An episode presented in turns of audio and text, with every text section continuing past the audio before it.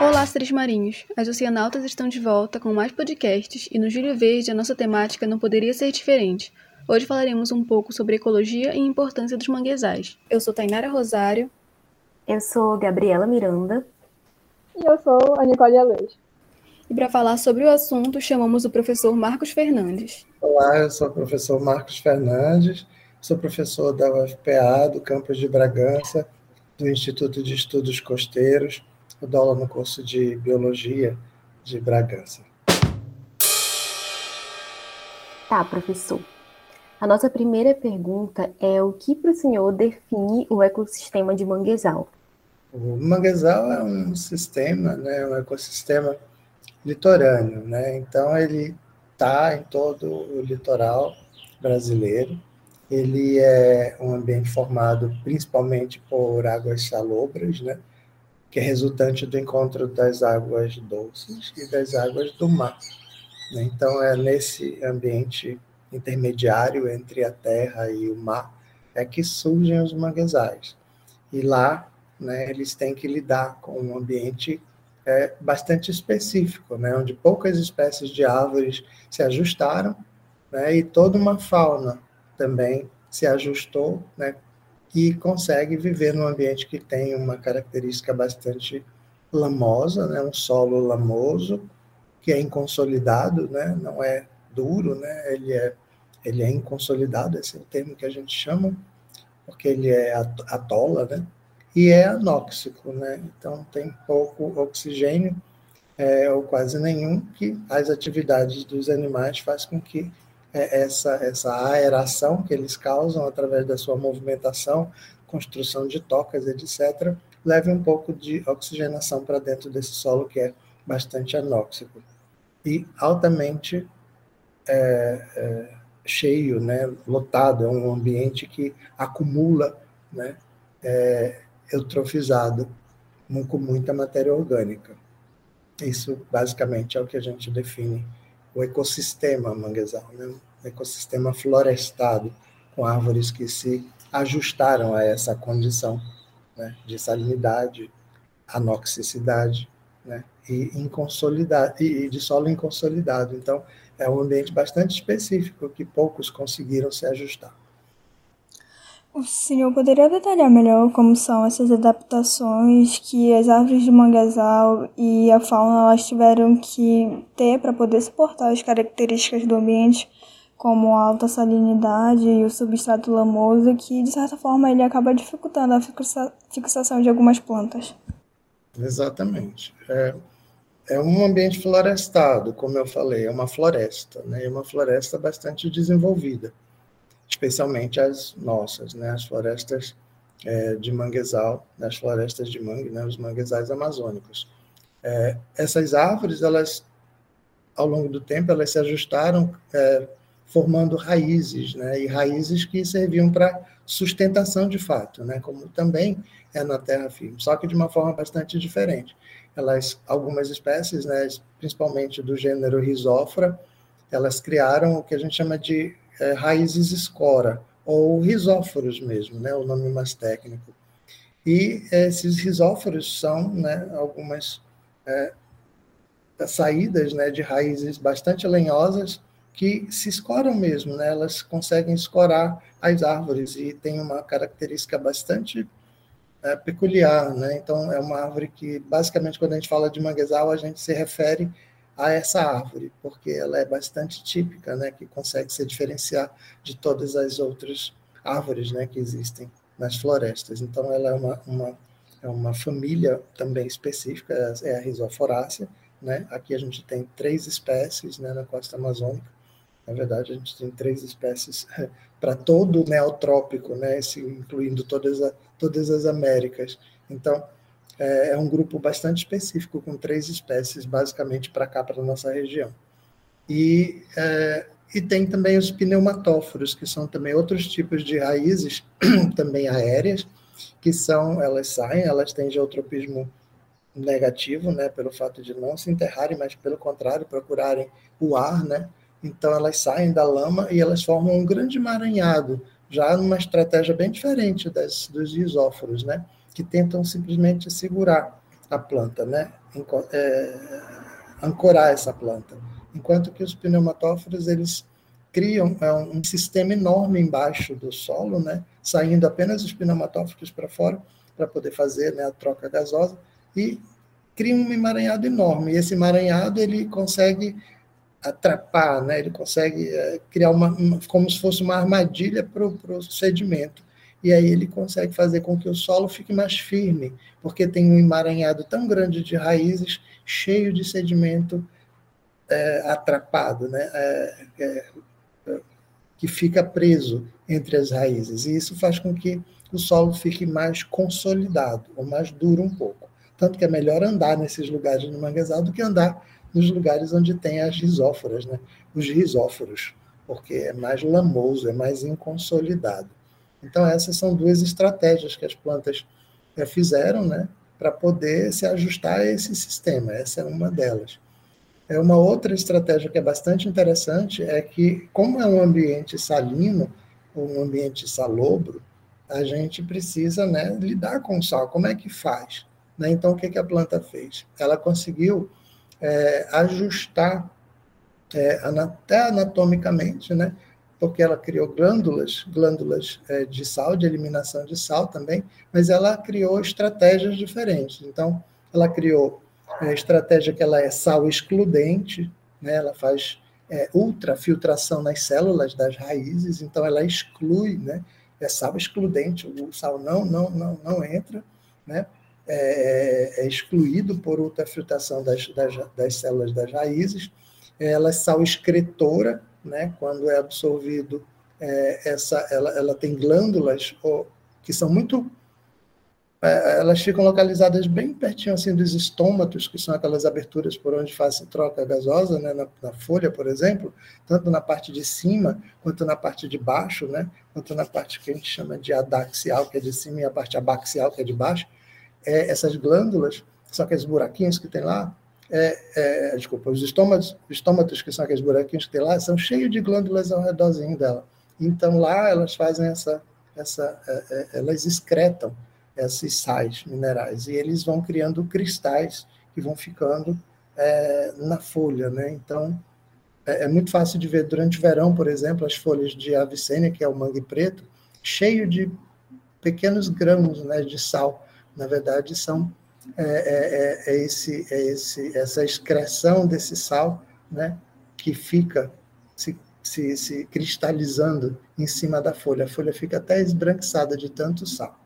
Então, essa, essa é uma das coisas, né? E também, da mesma forma é, que ela é sal acumuladora, né? Ela faz isso via uh, celular também, via os vacúolos, né? Então, ela tem pelo menos três estratégias para lidar com sal. Ela é sal excludente, ela é sal excretora e ela é sal acumuladora, né? Então, por que, que ela precisa desse tipo de, de, de para poder sobreviver, de estratégia para poder sobreviver em lugares salinos, né, que é o manguezal. Da mesma forma, ela é uma espécie pioneira. Né? Todas as espécies de mangue, todos os gêneros né, de, de árvores de mangue, eles são é, pioneiros, porque eles precisam de uma adaptação é muito, muito veloz, muito rápida para poder se reproduzir, por exemplo. O manguezal é um lugar bastante instável, um lugar bastante é, dinâmico, onde as mudanças ocorrem com muita rapidez. A gente é, tem áreas de manguezal que são completamente assoreadas e morrem, e, com, e, áreas que vão sendo criadas mais adiante, que são acrescidas, que está no processo de acreção né, da, de, de, bancos de lama, onde vai se continuar a formar novos manguezais. Então, para isso acontecer, que a dinâmica da costa é muito rápida, muito forte, ela precisa ser muito rápida também. Então, é uma planta que tem um pioneirismo enorme, né? uma planta muito, muito, muito rápida. Ou seja, ela se reproduz com uma velocidade imensa. Muito pequena ainda, com alguns poucos centímetros, ela já consegue reproduzir, ela já consegue é, produzir flor, ela consegue produzir fruto, e esse fruto viável né, para fazer essa, essa colonização imediata. Né? Essa é uma parte, ela é pioneira, então ela consegue se reproduzir muito cedo. É, da mesma forma, ela tem uma outra característica que é legal, que chama viviparidade. Né? Uh, especialmente risófora. A risófora é aquela né, que, que tem as raízes escora. Ela tem um, um tipo, ela, ela, ela já produz um, uma semente, que é uma semente que, na verdade, é um, é um embrião bastante já desenvolvido e que precisa apenas cair para desenvolver. Quando ele cai, é como se ela já tivesse caindo uma plântula jovem, né, bem novinha, sem as primeiras folhas e sem as raízes, mas só basta um pouquinho de tempo para crescer. Então, ela já cai no, no, no, de um, num formato né, bastante é, aerodinâmico, onde ela cai e já se enterra. Então, quando ela se enterra, ela já cria as primeiras raízes e as duas primeiras folhinhas, ou seja, ela já é uma plântula que só precisa desenvolver, crescer, não é desenvolver, mas crescer essa, essas duas, esses dois primeiros pares de folha. Então, ela tem uma, uma capacidade de gerar uma, uma, uma, outra geração, né? uma outra, uma outra é, plantinha já pronta para crescer. É, é, é, é vivíparo. Ela é como se ela parisse uma nova planta. Então, essa é uma condição importante para uma espécie pioneira que vive num ambiente que é bastante dinâmico e que muda muito rapidamente. Então, ela também precisa se ajustar para ser rápida, para poder desenvolver e dominar o espaço rapidamente também. Então, são plantas que têm, é, que a gente chama de sempre verde, é uma floresta sempre verde, como uma floresta de terra firme, né, amazônica, mas ela produz sempre brotos, né, por todas as fenofases que a gente chama de os brotos vegetativos, os brotos reprodutivos, que vão gerar os botões florais, as flores e os frutos. Então, essas fenofases que a gente chama, essas fenofases são produzidas ao longo do ano inteiro, né, com uma estratégia bem bacana, porque não todas estão produzindo ao mesmo tempo. Né? Algumas estão produzindo, outras não. Então, é, não é, é sincronizado. Então, se uma está hoje, ela amanhã pode não estar. Então, assim elas vão se alternando e criando uma estratégia onde a floresta em si está sempre produzindo isso. Existe o pico, né? O pico dessa floração, ela é no final de, do, do verão, e quando agora chega o inverno, aí você já tem o fruto, né? Ou seja, essa plântula que já vai é, brotar muito rapidamente. E elas são dispersas por água, porque elas vivem num ambiente que é alagado minimamente aqui duas vezes ao dia. Né? Então, é um ambiente que é um ambiente que é alagável e é, ela usa a estratégia de hidrocoria, que a gente chama, que é a dispersão por água, né, para poder ocupar todos os espaços né, que ela puder né, ao longo da costa. Essa é uma das boas e grandes estratégias que as plantas fazem para poder viver nesse ambiente que é bastante é, diferente né, para as outras plantas, a maioria, na verdade, das plantas. Então, é um ambiente único, onde poucas espécies se, se, se ajustaram né, às condições ambientais. Isso dá flora, né? mas a gente pode falar um pouco também da fauna. Posso continuar falando da fauna?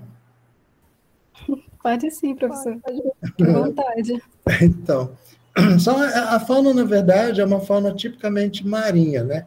Embora seja um ambiente é, que tenha características de terra firme e características marinhas, que é um ambiente que eu não vou chamar é, de transição, mas eu vou chamar que é um ambiente que está entre a terra firme e o mar, então a gente tem componentes dos dois.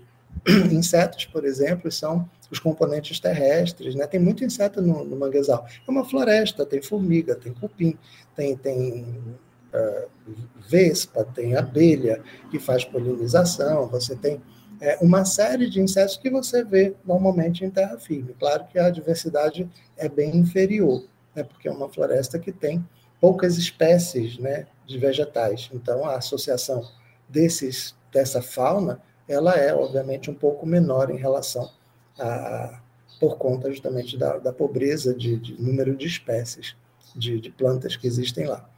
Mas, por outro lado, você tem esses componentes também, que são bastante terrestres.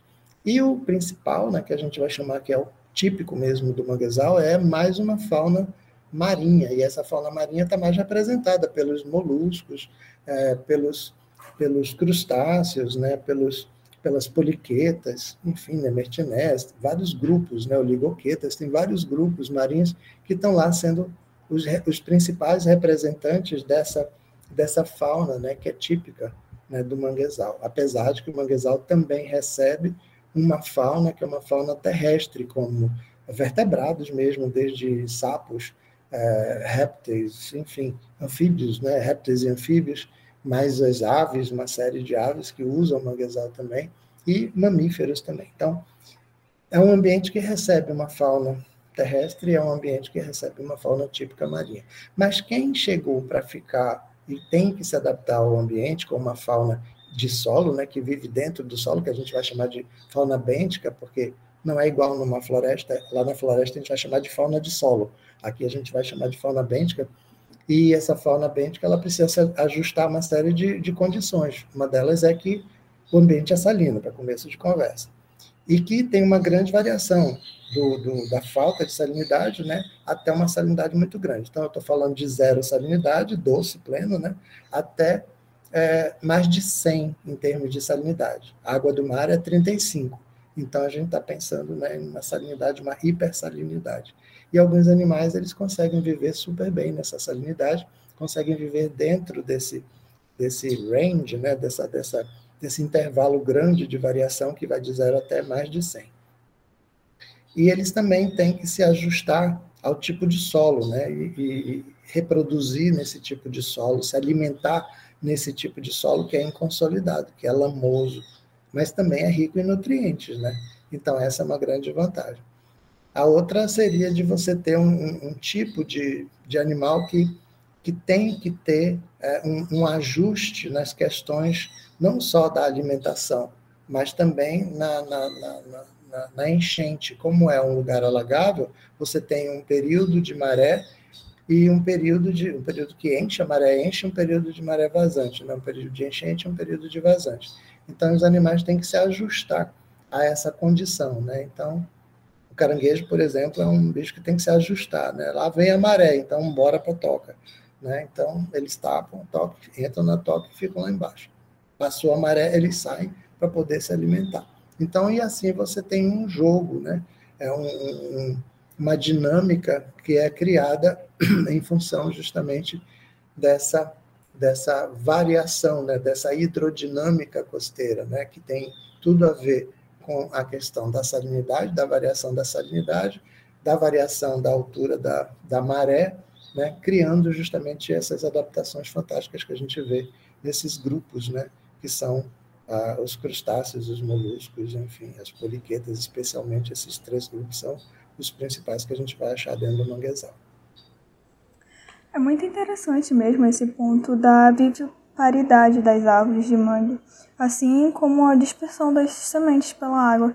Eu acredito que isso tenha contribuído bastante para que aqui na região amazônica tenha um maior cinturão contínuo de manguezais, englobando os estados do Maranhão, Pará e Amapá. E também entre alguns fatores ambientais que os animais, principalmente os bentônicos, estão suscetíveis à radiação solar e à variação de maré. Bom, o manguezal também tem uma outra coisa interessante, que é a questão justamente desse, desse que você falou. Existe, um, existe também uma topografia. Embora seja um lugar plano, né, porque a gente está falando de planície, de maré, é, mas existe uma microtopografia. E essa microtopografia é suficientemente. É, é, basta ela para poder fazer uma grande variação interna no manguezal. Então, alguns lugares do manguezal são mais alagáveis do que outros lugares, né, justamente por conta dessa variação na topografia, que é pequena, na verdade, às vezes varia de 20 é, centímetros, 30 centímetros, então é uma variação bem pequena. E essa variação bem pequena causa exatamente algumas, algumas, algumas uh, uh, condições, geram né, algumas condições diferenciadas que faz com que haja também uma grande adaptação. Então, plantas é, em lugares mais altos, vamos colocar assim, lugares mais altos topograficamente falando, é, dentro do, da zona manguezal, é, tendem a ser é, mais o que a gente chama de florestas anãs, né?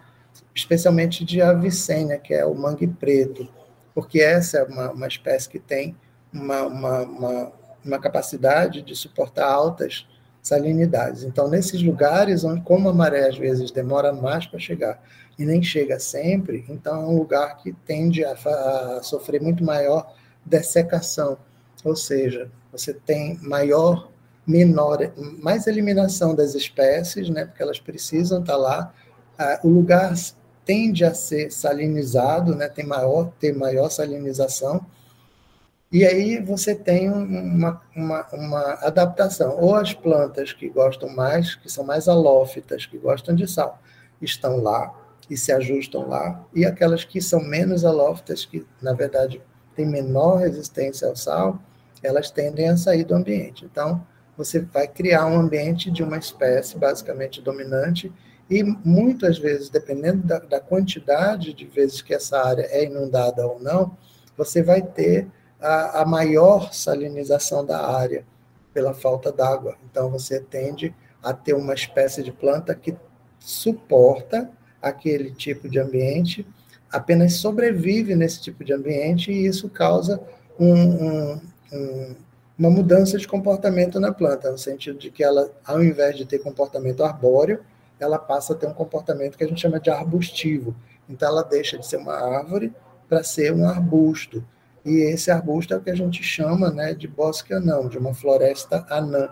Por quê? Porque ela tem menor investimento em biomassa, em crescer, né, em criar galhos, em criar tronco é, maiores e mais fortes, enfim, para poder gerar mais folhas, enfim, que gera energia e, e ela cresce.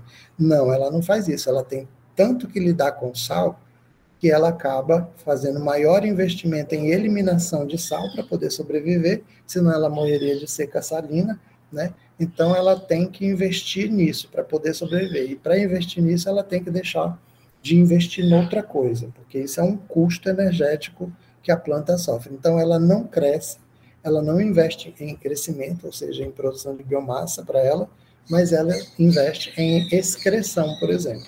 Então ela é eficiente e passa a maior parte do tempo tentando se livrar do sal e ela não consegue crescer. E assim você cria o que a gente chama de florestas anãs, né? especialmente de Avicênia, porque é o gênero né, que, que é maior, é, tem mais resiliência em relação ao sal, né, que tem a, a capacidade de estar em lugares mais, com maior salinidade.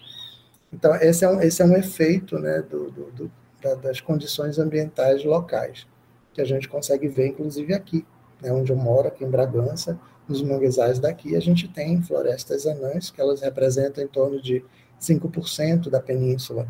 Né? Então, as, as outras florestas de mangue, elas são de um porte maior, né? de um porte que a gente vai chamar de normal, porque elas tendem a crescer né? com aquele porte até 25 metros de altura, mas ali ela cresce até um metro e meio, três metros, dependendo, árvores até cinco, quanto mais é, quanto mais varia essa topografia de ficar mais baixa, de ter maior inundação, mais ela cresce. Então, a gente tem uma variação que vai de bosques que têm apenas é, florestas de, de, de, de, árvores com meio metro, né?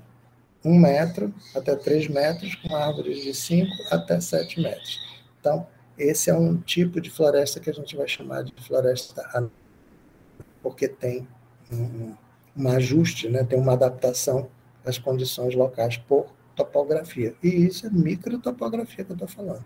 Estou falando de topografia de 10 a 20 centímetros de diferença só.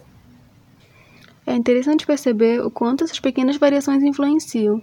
Quando foi falado sobre topografia, causando tantas modificações, eu pensei que se tratava de uma topografia bem significativa, mas como a gente pode ver, que até em menor valor da, da topografia no manguezal pode causar uma grande variação no ambiente, influenciando diretamente a adaptação que a vegetação precisa ter.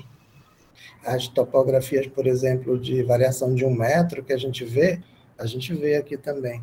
Mas essas topografias, elas são já para o que a gente chama de terra firme. O mangue está a um metro de diferença em termos de altura do, do, do, de uma área que é dominada por, por árvores né, de terra firme. Então, as copas se juntam e tudo, mas o terreno tem uma, uma, uma variação topográfica de um metro, mais ou menos. Quando desce para um metro, aí você encontra mais lama, né, é, fica lamoso, e o, as árvores de mangue dominam, porque aí você já tem invasão de maré. E lá em cima, nesse um metro acima, né, que você pula um metro assim, para poder alcançar esse outro chão né, da floresta, ele é diferente. Ele é um chão é, que é mais arenoso, na verdade aqui na região ele é mais terra preta, que a gente chama, e ele tem uma vegetação completamente diferente, tem, tem as palmeiras, ele tem árvores de espécies de terra firme, nada a ver com a paisagem, inclusive, de manguezal. Mas as árvores se tocam, né? As árvores de mangue e as árvores dessa floresta, porque a diferença é tipo um ecótono, você está falando no ecótono exatamente, né? que é esse, exatamente essa mudança de ambiente, né? Então, esse ambiente, exatamente essa, essa linha né, de divisória entre esses dois ambientes é abrupta, né? É um metro que cai mesmo, e nesse, nessa caída de um metro você já tem um manguezal. Então, ali é um ecótono que você vai achar onde até as copas das árvores se tocam, mas completamente de ambientes completamente diferentes. E uma característica também que eu tenho notado é a ocorrência de manguezais próximo de outros ambientes, como as praias. É, o manguezal, na verdade, é bem comum, né? É, pelo menos aqui na, na, nossa região, imagino que em outras regiões também, eu não conheço, obviamente, todas as regiões, mas aqui na, na região amazônica eu conheço bastante, do Amapá até o Maranhão, eu trabalhei nos três lugares.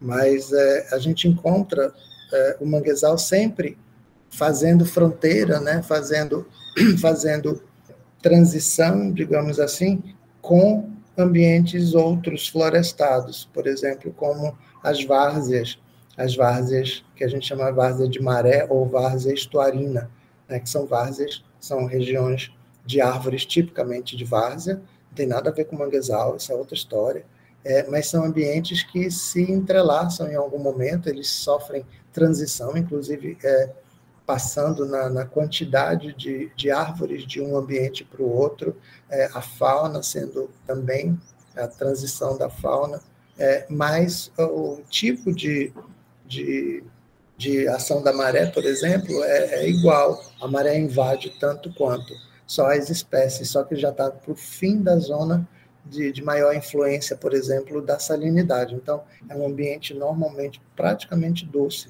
né, onde as espécies se manifestam muito mais como espécies de ambientes doces, né, que são outras espécies. É um ambiente muito mais rico em termos de diversidade de flora, mas cria um ambiente também florestado e é muito interessante que você tenha essa essa essa essa fronteira entre um e outro. Isso acontece com áreas de que a gente vai chamar de gapó, isso acontece com a terra firme, isso acontece com restinga, isso acontece com outros ambientes que são florestados e alguns outros que não são florestados. Né? Então, o manguezal ele tende né, a, a, cobrir toda a faixa costeira e né, é, ser transicional a quase todos os ambientes que estão na região costeira e que não são tipicamente costeiros, né, mas chamados de, de florestas de terra firme ou florestas alagáveis, como é o caso da várzea estuarina, por exemplo. É interessante, professor, este seu comentário já falando um pouco mais das características dos manguezais da nossa região. E aproveitando esse gancho da, da região amazônica, quais seriam as principais características dos nossos manguezais e como eles se diferenciam dos manguezais presentes em outras regiões brasileiras ou de regiões internacionais? Pois é, a gente tem um manguezal bastante diferenciado em alguns aspectos e outros não. Né? Então, vamos, vamos por parte. É, toda a flora, né, quase que do manguezal, a, a, característica, né, aquilo que a gente chama de, de árvores típicas de manguezal, né, que são, na verdade, três gêneros, é, o gênero Rhizophyra, o gênero Avicenna e o gênero Laguncularia, que são, somando tudo isso, vão ser seis espécies para cá para o Atlântico, né? É, mas tem uma lá no Pacífico, passando dos Andes, lá do outro lado, que é a Peliciera, né? Peliciera risófora, é a única espécie que está lá do outro lado do Pacífico. Ela já existiu para cá muito, muito tempo atrás, né? Muitos anos atrás, e ela hoje ficou presa lá depois, né? Da separação daqui da, da parte atlântica da parte é, pacífica lá pelos Andes, ela ficou presa lá do outro lado, né? E nós perdemos ela aqui. Então, a verdade é que a gente tem sete espécies que formam os manguezais do que a gente chama de neotrópico, de todas as Américas. Né? Tanto da parte pacífica quanto da parte atlântica. Então, é, na verdade, a, nessa faixa, nessa região, a gente tem as espécies em comum, são as mesmas, não mudam.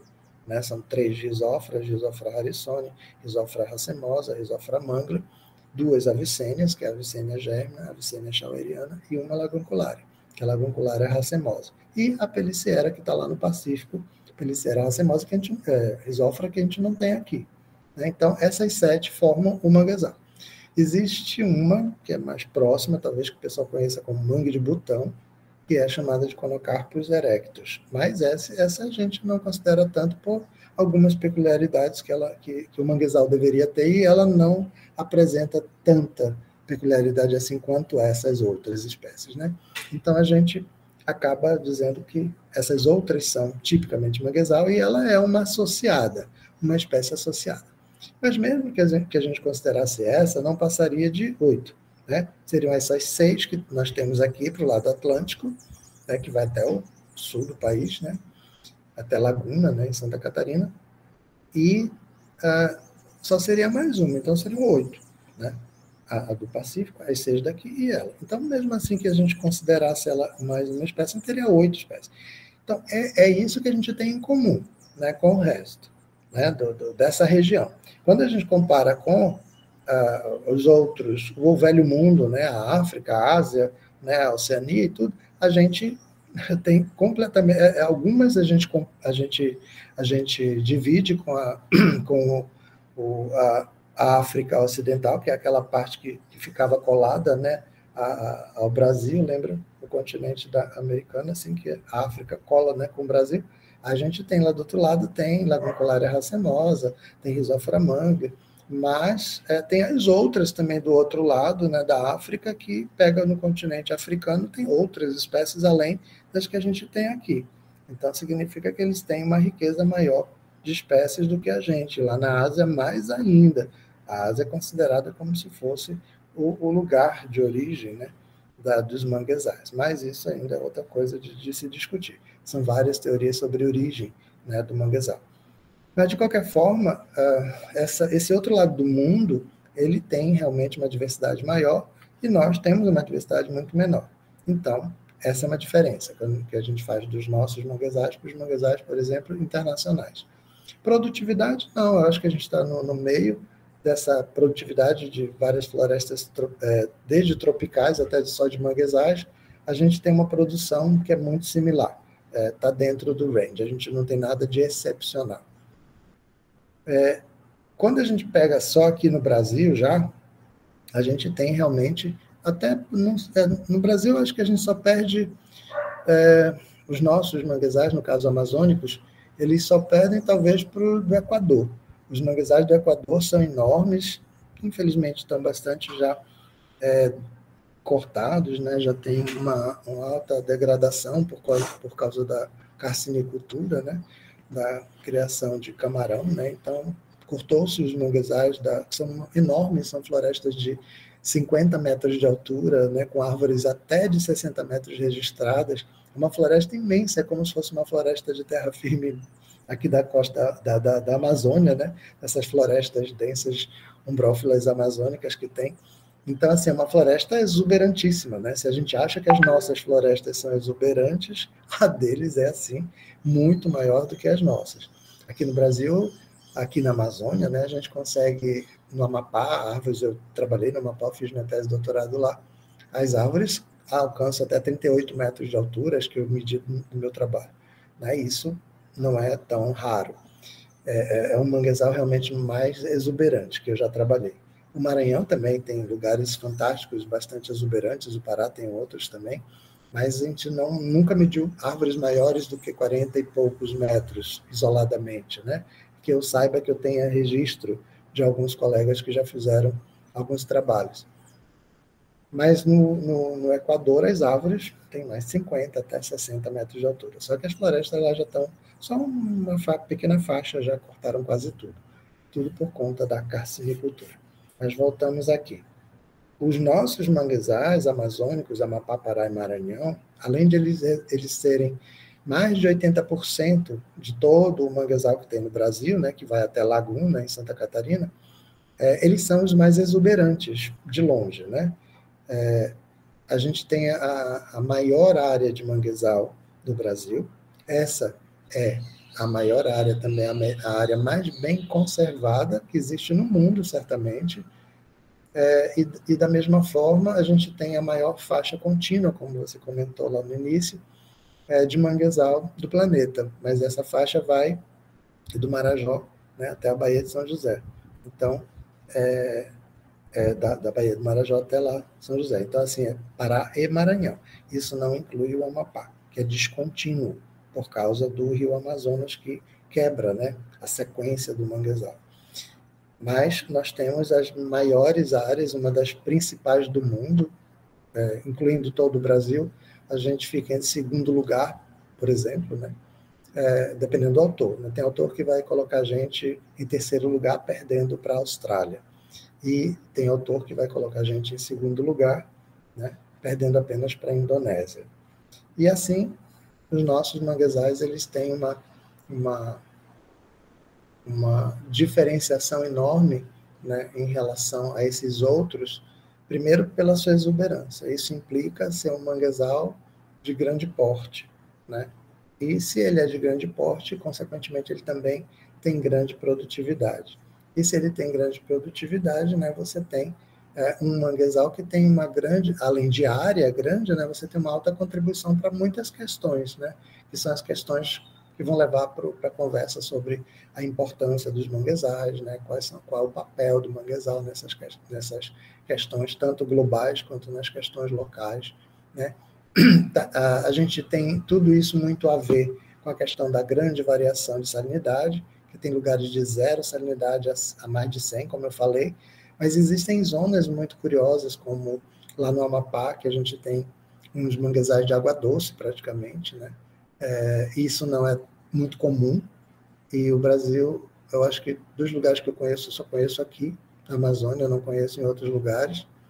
É, então, isso é uma, essa é uma condição, talvez, que, que, que, seja bem diferenciada. A gente tem uma hidrografia bastante é, grande, a gente tem um, uma bacia hidrográfica muito, muito rica, né, muito, muito grande. Isso é, ajuda né, no, no, na entrada, no aporte de água doce para a costa, né, para os estuários. E, ao mesmo tempo, a gente tem altos índices pluviométricos na costa amazônica. E isso também interfere é, na questão da entrada no input de água doce. E isso implica também na questão da, da exuberância do sistema, né, da produtividade do sistema. Quanto mais exuberante, mais ele tende a ser produtivo.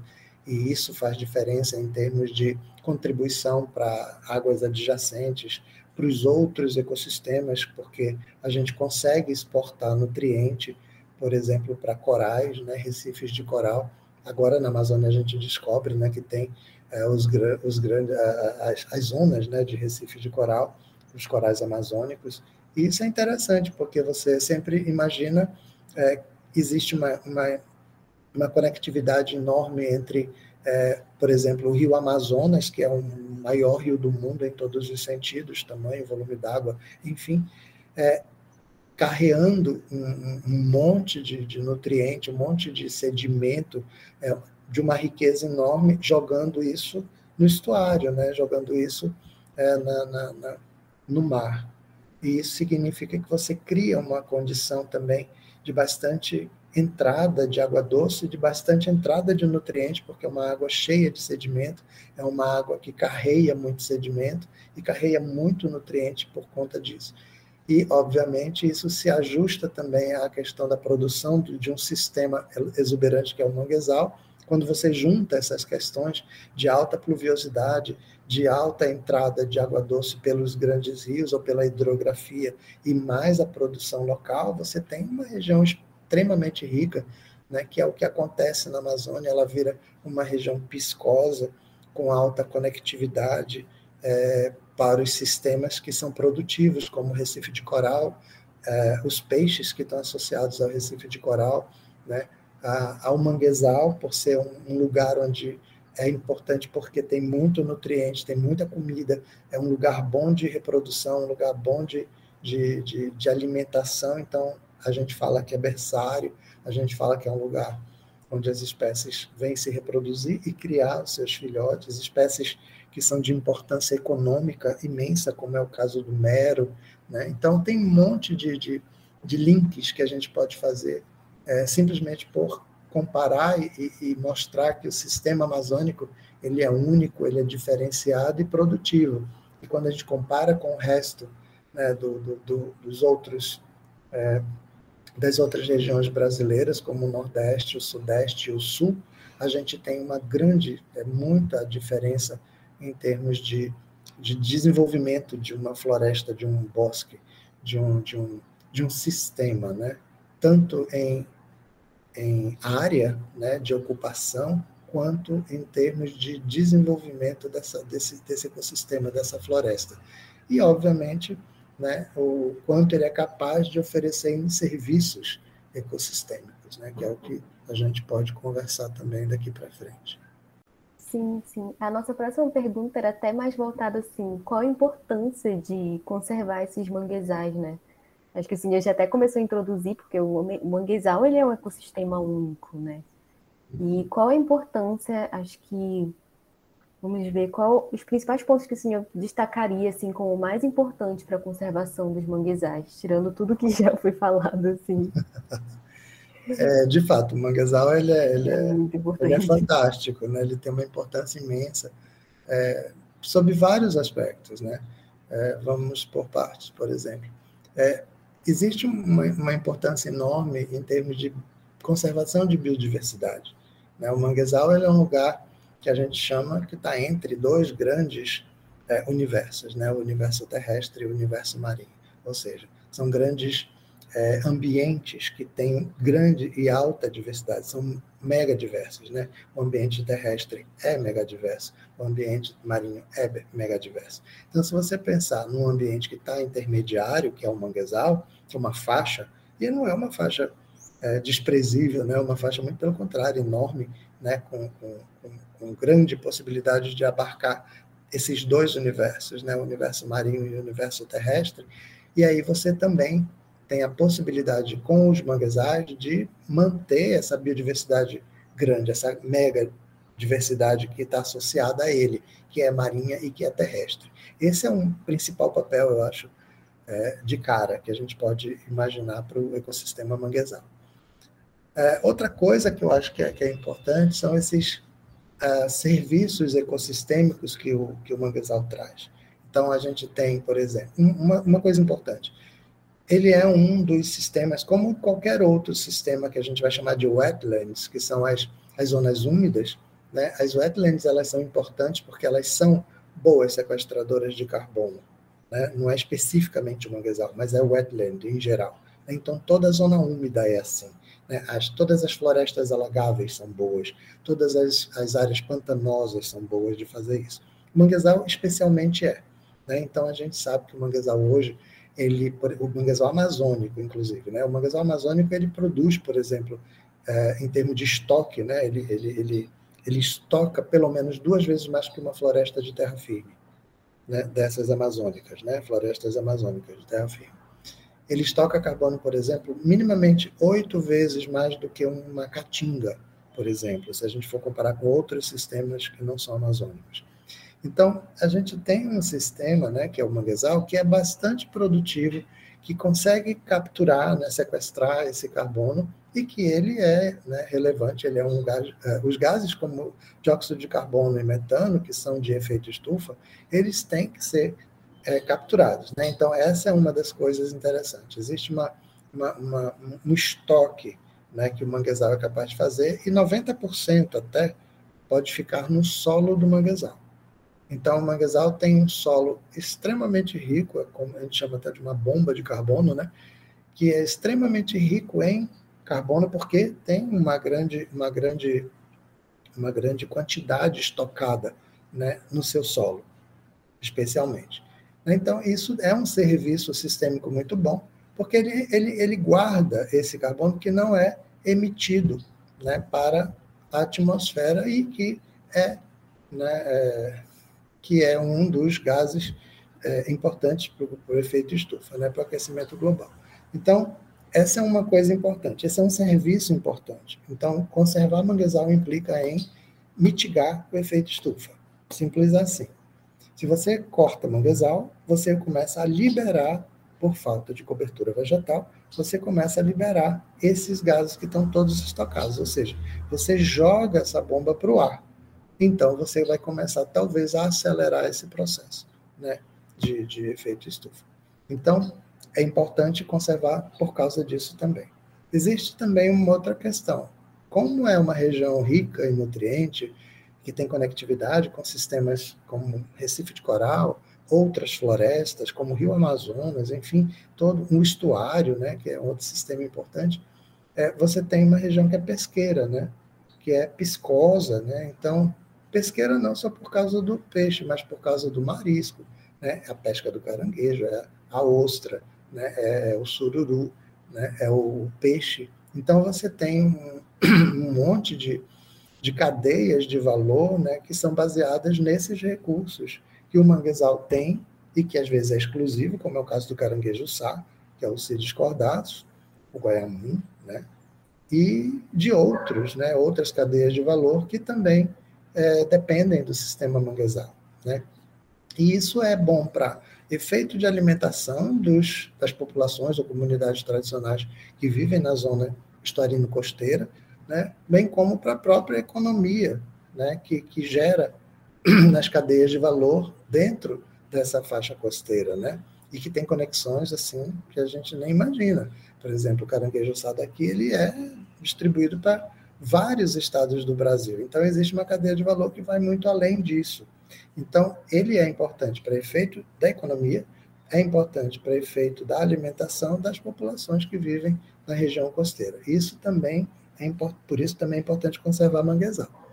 Né? Então, essa, essa manutenção de outros serviços, por exemplo, como serviços para manutenção da zona aquática, né? Dos, da, da fauna, não só da fauna, mas desculpa, não só da fauna aquática, mas também da, da, da vida né, como ela é no sentido das cadeias tróficas que estão que estão é, é, que existem né, nessas regiões.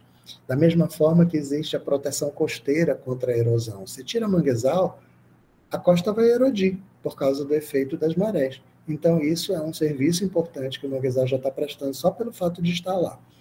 É, ele protege e minimiza também a, a questão da, das populações humanas e protege. Pensa assim: vem um tsunami, ele encontra, a primeira coisa que ele vai encontrar vão ser os manguezais. Então, a energia que esse tsunami está vindo e trazendo para destruir mais adiante vai ser minimizada nos manguezais. Os manguezais vão aparar isso daí para poder as comunidades que estão lá para trás, mesmo na terra firme, que podem ser alcançadas mais, mais perto, elas não sofram tanto e às vezes sequer sejam alcançadas por conta né, desse, desse fenômeno natural. Então, no fim, você está tendo outro serviço só pela presença do manguezal, de estar lá, como uma espécie de, de redução de energia, minimizando os efeitos catastróficos né, dos, dos, das tempestades, enfim, ciclones e tsunamis, etc., e similares, né, vamos falar assim.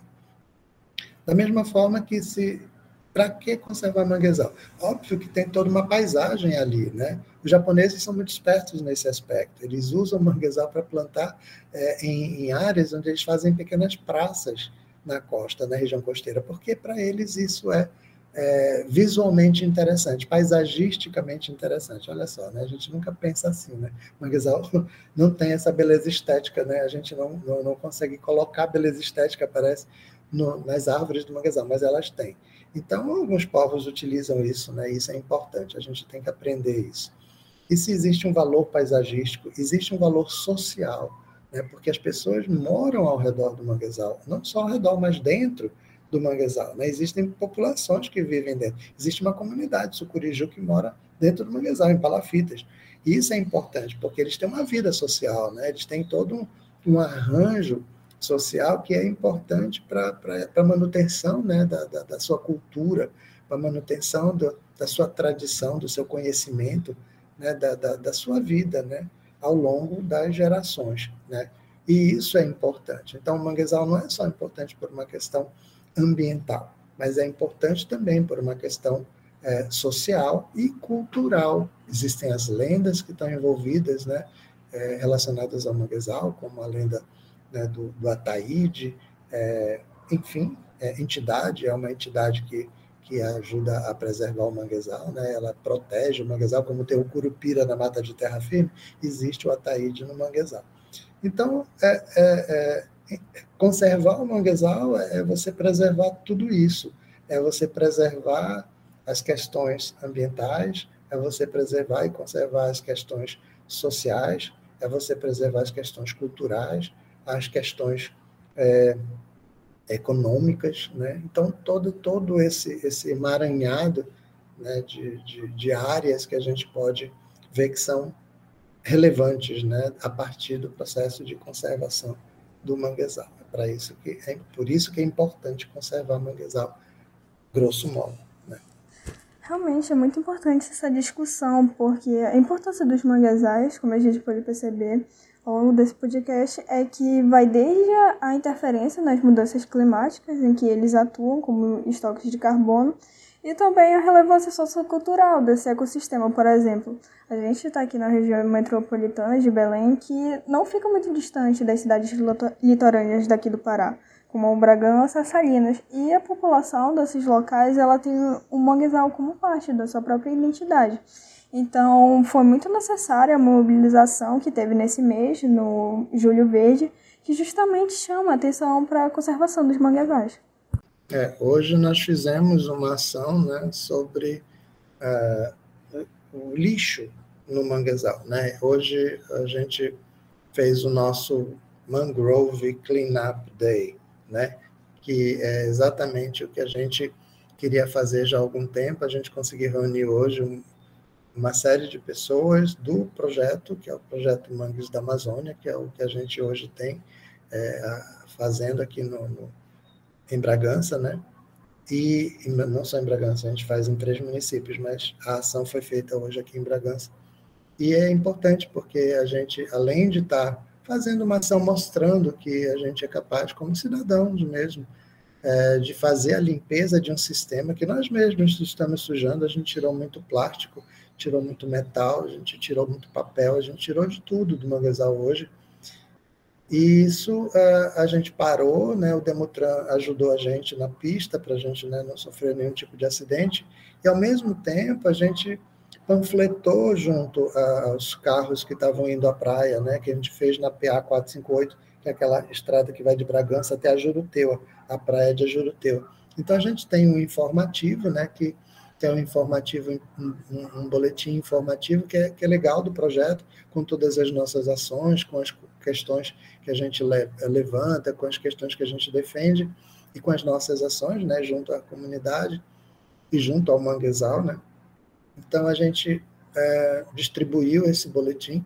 Esse boletim é interessante porque ele, ele, ele acaba fazendo com que você que recebeu lá na hora, né, que estava no carro indo para a praia, só se divertir, é, pensasse duas vezes. Né? Ó, é importante a gente é, limpar o manguezal, pelo menos não jogar as coisas no manguezal. Né? Então, hoje foi um desses dias, né, só para lembrar que que dia 26 desse mês é o dia né, do manguezal, e a gente tem algumas ações pelo mundo inteiro, onde existe o, o World, World Cleanup, que a gente está também nesse World Cleanup Day, que está lá o pontinho Bragança, né, dizendo que uma das ações para esse para esse dia né, de, de, de, de cleanup, de limpeza, também está sendo feito aqui em Bragança e em alguns outros lugares no mundo também. Bom, pessoal, o papo tá muito bom, mas por hoje a gente vai ficando por aqui. Apesar de que ainda dava para falar sobre manguezal por várias horas. Muito obrigado, professor, pela sua participação. Eu que agradeço, na verdade, porque é, é, sempre é uma boa oportunidade a gente conversar né, sobre manguezal. Eu sempre acho, claro. Né? então, assim, é importante que a gente divida né, essa informação de alguma forma né? especialmente com os alunos. Eu acho que isso é o, é, eu acho que é o, que é o point. Né? A gente está formando gente que está reproduzindo, multiplicando essa informação. Isso é bacana. Quando vocês virarem os professores da universidade, quando vocês forem os próximos gestores né, desse país, né? aí vocês estiverem mandando nesse país, aí vocês já, já são outra geração, já pensam diferente, já tem outra conexão com essas informações. Isso é legal. Parabéns pelo trabalho de vocês. Muito obrigada, professor. E antes de finalizar o episódio, eu queria avisar vocês que os nossos podcasts vão sair de 15 em 15 dias. Também queria chamar vocês para conhecer mais projetos da campanha do Júlio Verde. Inclusive, o professor Marcos Fernandes tem projetos voltados para os manguezais. Vocês podem achar no Instagram pelo nome Mangues da Amazônia. E também outros projetos pela hashtag Júlio Verde. Também queria convidar vocês para nos darem sugestões do que vocês gostariam de ouvir por aqui. Pode ser pelo direct no Instagram, mas na semana que vem a gente pode abrir uma caixa de sugestões também. Enfim, vamos ficando por aqui. Até a próxima, pessoal!